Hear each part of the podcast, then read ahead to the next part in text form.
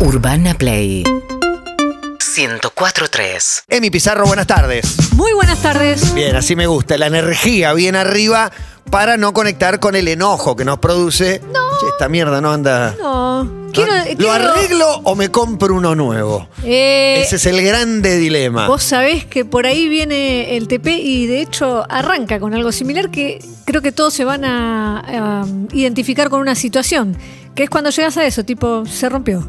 ¿Qué hago? Sí, ¿Averiguo? arreglarlo cuesta más caro que comprarme uno nuevo o cuesta Bueno. 10% menos. Lo que intentamos es desandar eso, tipo, es que es malo, es que funciona mal, es que esta sensación de que la heladera de mi abuela bancaba todo. La mía- bolita, 100 años le duró a mi abuela. Sobre todo eso trata este TP. Bueno, sí, las cosas están fabricadas para romperse una determinada cantidad de tiempo. Obsolescencia programada se llama. Servicio de reparaciones, buenas tardes, ¿en qué te puedo ayudar? Hola, buenas tardes. Soy Emilce, la chica que ayer te dejó una aspiradora para revisar. Ah, sí, por la aspiradora. La estuve revisando y tenés el motor quemado. Mira, por lo que te sale arreglar esto, te va a convenir comprarte una nueva. ¡Ay! No te la puedo creer. No es que la marca es mala, es la obsolescencia programada. Diseñar a propósito productos con vida útil cada vez más corta para que debamos seguir comprando y reemplazando lo que dejó de funcionar. La idea nació para reactivar la economía y así salir de la Gran Depresión, la crisis financiera de la década del 30. Es la base de la sociedad de consumo. Cuando el foco se iluminó por primera vez, en la estación local de bomberos corría el año 1901 y desde entonces ha permanecido encendida Nobody knows. Nadie sabe cómo es posible. Es una bombilla de 60 vatios, pero solo consume 4. Y no se sabe por qué sigue encendida. En el año 1924, los principales fabricantes de Europa y Estados Unidos crearon el Comité de las Mil Horas de Vida para controlar el mercado y crecer en ventas. Quien fabricara alguna lámpara que durara más de mil pagaría una multa. Hasta ese año, las revistas de la época muestran que las publicidades de lamparitas hablaban orgullosas de bombillas de 2.500 horas de vida útil. Dolores de Lucci es la directora de la carrera de diseño de la Universidad de Buenos Aires.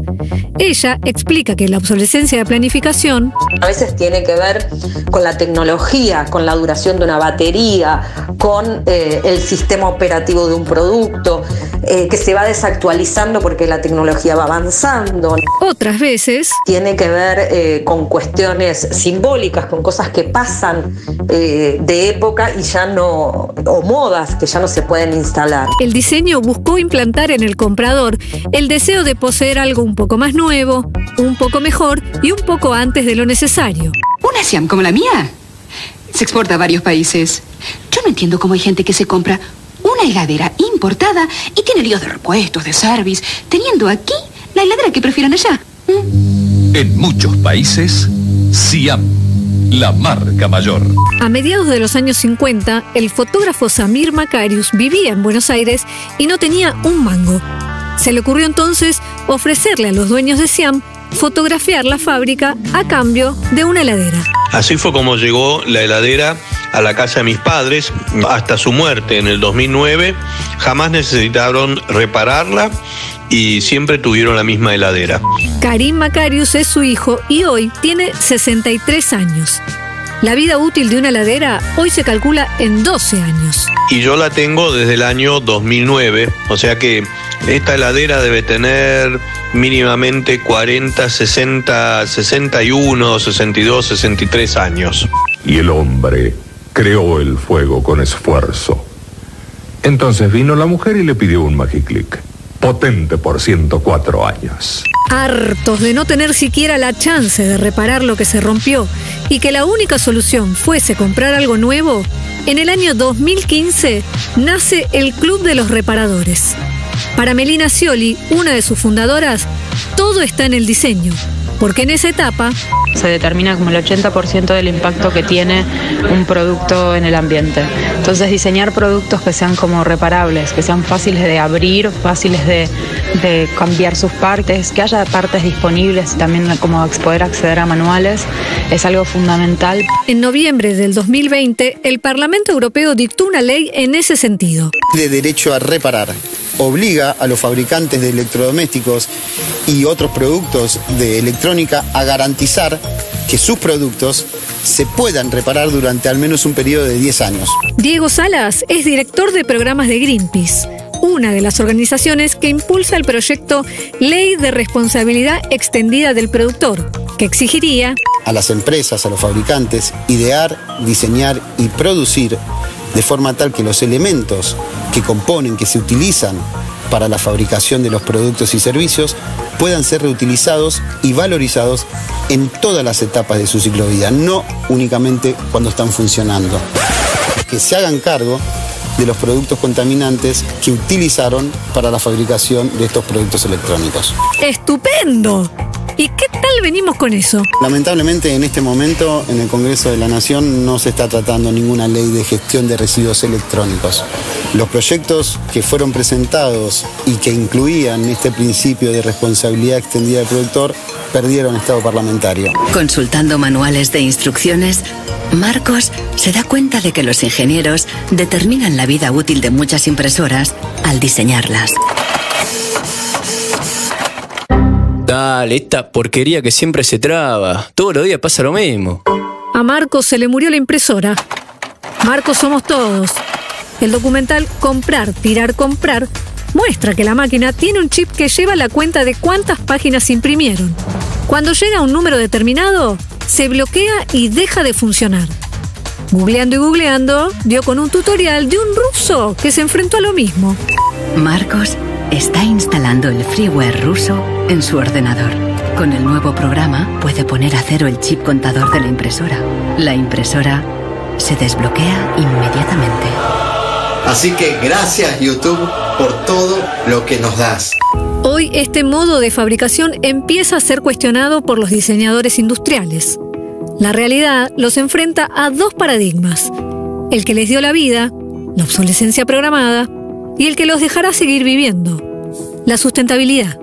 Cuando yo estudié, eh, no nos hacíamos estas preguntas, no se cuestionaban estos paradigmas de producción y consumo. Entonces, eh, uno no, digamos, ni desde la facultad, ni desde muchos espacios se proponía, ¿no? El pensar el producto más allá, el qué pasaba después. Hay esperanza. En la facultad, en diseño industrial, hay nuevas voces y cabezas. Que empiezan a planificar y a pensar, por ejemplo, el ciclo de vida de un producto. Desde hace 10 años y mucho más evidente en los últimos 5, en los proyectos finales de carrera que se presentan, aparecen trabajos que plantean, por ejemplo, un sistema de vajilla biodegradable, de vajilla descartable pero biodegradable, ¿no? Que se utiliza, por ejemplo, en ferias, eh, eh, digamos, de, gastronómicas, eh, reemplazarlas por vajilla, por ejemplo, realizada con cáscara de papas. Según la Oficina Europea del Medio Ambiente, nuestros aparatos celulares deberían durar mm, alrededor de 200 años en una perspectiva de, de, cambio climático, pero lo cierto es que hoy no duran quizás más de 3 o 4 años. En promedio, los argentinos cambiamos el celular cada dos años. Y según las estadísticas de defensa del consumidor, es lo que más reclamamos garantías de equipos de telefonía y de electrodomésticos. Acá está. Electrodoméstico, lavado, climatización. ¿Dónde está? Acá, aspiradoras. ¿Qué? ¡12 lucas! Buenísimo, Emi, el, el, TP tocando un tema que nos, que nos toca absolutamente a todos. La, la peor cara del, del, capitalismo es el consumo innecesario, sí. ¿no? Con el aumento poblacional, aparte la cantidad de chatarra. Creo que como, como pocos, tiene 20 temas encadenados que, que, tienen, que tienen que ver con, con esto, la, peor cara de consumir cosas que no estás necesitando y al margen de la novedad tecnológica que te ofrece algo nuevo que no te podés resistir, la idea de lo que, de lo que no tiene algo nuevo también lo tenés que cambiar y también lo tenés que salir a comprar de nuevo. Es triste, es una tragedia también que nos pasa y que marca también la mala distribución de los recursos, porque mientras la mitad de la población está cambiando el teléfono cada dos años, la otra mitad no morfa y digo... Están relacionados para mí. Sí, con las tretas, ¿no? Pensarlo del celular y tenés. Yo tengo un iPhone y el iPhone, como el, el, el, el, del iPhone es que no, no tiene obsolescencia programada, supuestamente el, hardware. No sirve Claro. más. De, claro, ya salió y, y me quiero comprar uno viejo. No, no, vendemos el No, 12, claro, el 13 y el 15. Y, tiene una cosa aspiracional, que esta es la- la- lo más importante, porque acá es donde entra la, la- la cuestión publicitaria, que es que cuando sale uno nuevo tenés una cola de tres cuadras para alguien que se lo va a comprar, que el otro que tiene le sigue funcionando, quizás le anda un poquito más lento, y lo guarda o lo tira y no sirve. Igual, perdón, Clemen, con esa marca hay un tema que en un momento ya no puedes actualizar sistemas operativos. Claro, por eso, por eso Aparte es. software, Te deja fuera. claro. Por eso el No, si hardware querés funciona. usarlo, pero no anda más, claro, el hardware funciona. El software es lo que te arruina todo. Es- eh, ahí está la trampa. Pensá, mi, mi mamá eh, tuvo una heladera Siam durante casi 50 años. Yo también iba a Mercedes y era la misma heladera Siam que hacía 50 años que andaba. Y cuando se le rompió por primera vez, la, la dio y se compró una, una heladera ahora. Y la tocas, la calidad es diferente. Y eso Es de se, plástico. se traslada a los autos, se traslada a la ropa misma. Bueno, hay una hay un, un ejemplo muy marcado con el tema de la industria automotriz. En la década de en el 1920, Ford hacía un solo auto que era el Ford T y era de un solo color, negro, porque eso les permitía hacer más rápido y sacarlo. Y la idea de ese auto nació para que sea duradero. General Motors, como no le podía competir, ¿qué pensó? Pienso distintos diseños para que lo tengas que cambiar todos los años porque vas a querer cambiarlo todos los años. Fue la única manera en que le, pusieron, le pudieron salir a competi- competir. Esa fue uno de las- los ejemplos más tremendos porque la automotriz, la industria automotriz en ese momento era robusta esta cosa de el Ford de tu viejo, que no se rompía Claro. nunca, que no sé qué, la carrocería y demás. Bueno, y lo que hablaban de Apple, Apple es de las empresas que más están en la mira de todo esto de la obsolescencia, hay un documental muy cortito que es sobre la historia del iPod que duraba solo 18 meses y no podías cambiarle la batería.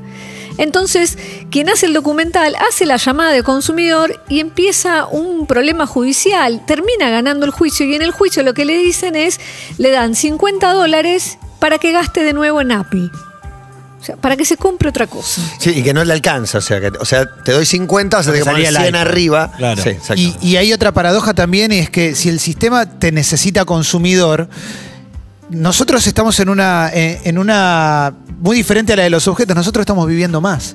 O sea que vamos a tener que seguir consumiendo más. No va a cambiar esto. O sea, No. no, es algo que vaya a cambiar. Hay algunas empresas en particular que hacen como parte de su marketing campañas de reciclado. Por ejemplo, esa marca de ropa que yo me compré unos Polar este Sí, año, eh, trabaja mucho sobre esa idea, sobre se te rompió, vení, te lo arreglamos sin costo. Tenés garantía como de 20 años por un buzo. Sí, yo creo, ejemplo. yo creo que el, el poder eh, ciudadano, el poder del consumidor, acá tiene un lugar a donde, Sí. a donde jugar el partido. Si todos vamos a consumir esas cosas reciclables, eh, qué sé yo, podemos cambiar la ecuación. No nos pasa, creo que no nos No, pasa como no nos sociedad. pasa, no Estamos nos más atrás de la novedad y de la diferencia que haces teniendo ese producto especial. Una que me contaron de la ropa y es parecida al ejemplo de la automotriz es con las medias de nylon. En un momento cuando Sí. crearon las medias de nylon para las mujeres no se rompían y vos decías, no me sirve que dure tanto tiempo, le decían, porque el chiste es que compre. Ah, claro. Entonces ahí un ejemplo, pero para tener esta obsolescencia programada. Lo que contamos en el TP de las lamparitas fue un concilio que se armó entre los principales, eh, estos todos sotobocho, y después fueron judicializados por ir en contra del consumidor, que fue que tenían que, se pusieron de acuerdo para bajarle la, calidad a las lamparitas para poder vender más.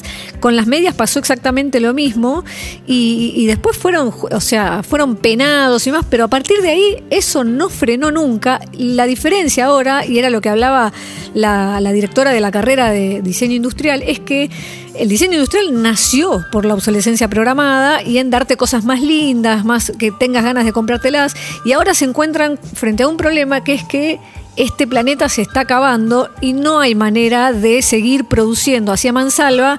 Y ni siquiera estamos hablando de lo que son las montañas de desechos de cosas tecnológicas que nosotros no vemos. Y hay países tercermundistas, todavía nosotros no tenemos ese basurero, pero no podría descartar que no nos convirtamos en uno de países del primer mundo. Y lo que decían es que ahora se encuentran con esto. Se te va a terminar el planeta. Tenés que pensar un producto no desde que lo haces para que una licuadora, para que licúe y después qué pasa no sabemos. Lo están pensando ahora porque los pibes están viviendo de esa manera, los que van a ser los diseñadores industriales de mañana, en que lo toman desde con qué plástico lo van a hacer y qué va a pasar con ese plástico cuando muera y quién se va a hacer cargo. Y ahí entra lo de la ley de la responsabilidad empresaria desde el inicio hasta el fin. Hay quien está buscándole solución al tema. No somos muy optimistas, pero existe, existe la búsqueda de, de tener materiales que, que tengan otra vida útil y sobre todo que se reciclen, que no dañen el medio ambiente. Sí, y si no es un electrodoméstico que se te rompió, si es con ropa o con otras cuestiones, está bueno plantearse la idea de para qué, lo necesito realmente, digo, romper un poco con la aspiracionalidad y la moda. Pienso en River y Boca con la misma camiseta durante cinco años en la década del 80, en los 90 que le durara tres años, y hoy cada equipo cada seis meses saca tres modelos de camiseta, por ejemplo. Claro, sí, hay una para, cada competencia sale una nueva, hay un nuevo modelo. Claro, el son hábito como de consumo. Pequeños eh, pe- pienso, si no hubiéramos cambiado en los últimos 10 años en promedio cinco veces el celular, eh, digo, ¿en qué hubiéramos usado esa Al margen de, de las necesidades básicas, de, de los gustos que nos damos. Pienso en la redistribución, no es que esa plata le ibas a poner, pero es verdad que estamos consumiendo cosas innecesarias. Totalmente, Todo todo el tiempo. Y hay algo que creo que como consumidores sí podemos empezar a, a ejercer y es esto, es eh, cuando vas a comprar algo, yo creo que la responsabilidad de la empresa va a empezar a, a tener peso en la elección del consumidor, o al menos debiera, y, y eso lo, ten- lo marcamos con nuestro poder de compra, y decir, bueno, le compro al que sé que se hace cargo de esto, y después lo que dice Clemen de la ropa, entre comprarle a uno que no sé qué hace, y el que sé qué hace y, y destina esas cosas Sí, a... recicla, tiene materiales no. Yo todo lo que le compré era usado. Sí. Todo lo que compré este año fue usado. Creo que eso es fundamental porque si no lo van a hacer porque genera pérdidas o no le genera tantas ganancias, si el consumidor no los consume, posiblemente tengan que empezar a hahacerlo porque es la única manera que van a poder vender. Mira todo lo que destapó el TPDMI, que lo pueden volver a chequear en Spotify y también en todas nuestras redes. Pueden buscar como el TPDMI. Hoy, la obsolescencia programada. Esa idea tremenda de que todo se rompe programadamente cada vez dentro de menos tiempo. Seguimos en Instagram y Twitter. Arroba Urbana Play FM.